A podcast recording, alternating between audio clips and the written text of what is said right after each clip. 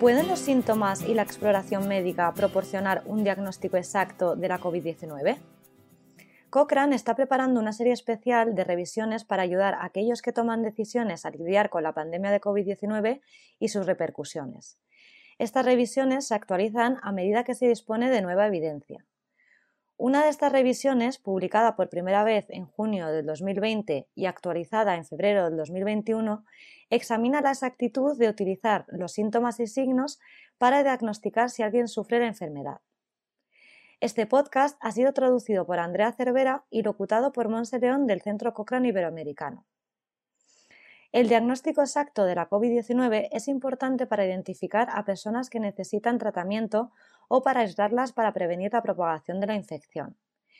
También es importante no etiquetar a alguien como enfermo por COVID-19 cuando no lo está, pues podría dar lugar a pruebas, tratamiento y a un aislamiento de la persona y de sus contactos cercanos adicionales innecesarios, y a una falta sensación de confianza e inmunidad en el futuro.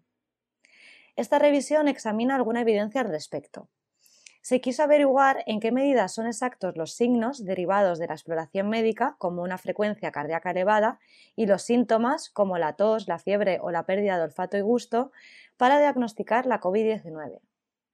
Se esperaba poder separar el diagnóstico de la enfermedad leve del de la neumonía por COVID-19, pero los estudios no distinguieron claramente entre ambas, por lo que se presentan los hallazgos combinados. Se buscaron estudios publicados desde enero hasta julio del 2020 y se pudieron incluir 44 con un total de algo menos de 27.000 pacientes. Estos estudios habían investigado 84 síntomas y signos individuales diferentes. La exactitud de los síntomas y signos individuales varió ampliamente entre los estudios. En todo, excepto en dos, el diagnóstico de COVID-19 se confirmó mediante la prueba de laboratorio más exacta disponible. La mayoría de los estudios se realizaron en servicios ambulatorios hospitalarios, por lo que los resultados podrían no ser totalmente representativos de lo que pasaría en el ámbito de atención primaria. Los estudios también seleccionaron a los participantes de manera que la exactitud de las pruebas en base a los síntomas y signos podría ser desconocida. Dos de los síntomas estudiados con más frecuencia fueron la tos y la fiebre.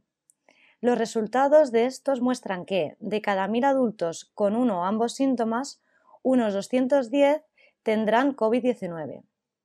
De media, 655 de los 1000 tendrían tos, de los cuales 142 tendrían realmente COVID-19. A la inversa, de los 345 pacientes sin tos, 68 de ellos tendrían COVID-19. En el mismo grupo de 1.000 adultos, 371 pacientes presentarán fiebre, de los cuales, de media, 113 tendrán COVID-19, lo que significa que 97 de los 629 pacientes sin fiebre tendrán en realidad COVID-19. En resumen, esta revisión de la investigación hasta julio del 2020 sugiere que ningún síntoma ni signo en solitario es válido para detectar si alguien tiene COVID-19.